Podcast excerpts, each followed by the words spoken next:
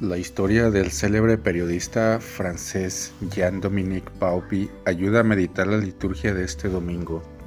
A los 43 años, en el apogeo de su carrera como editor de la revista Elle, sufrió un accidente automovilístico a causa de un derrame cerebral que lo dejó inconsciente durante siete semanas.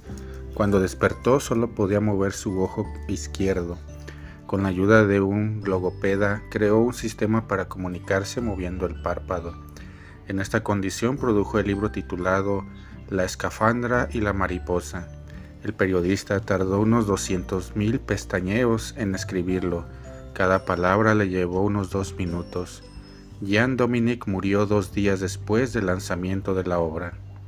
Pedir al dueño de los sembrados que envíe trabajadores para la cosecha es una de las peticiones de Jesús a sus discípulos ante una multitud cansada y abatida en el Evangelio de hoy.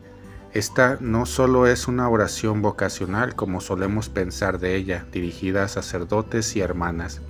De hecho, es un llamado inmenso para que cada persona participe del don de comunicar más vida al mundo, con un corazón lleno de misericordia para los más necesitados.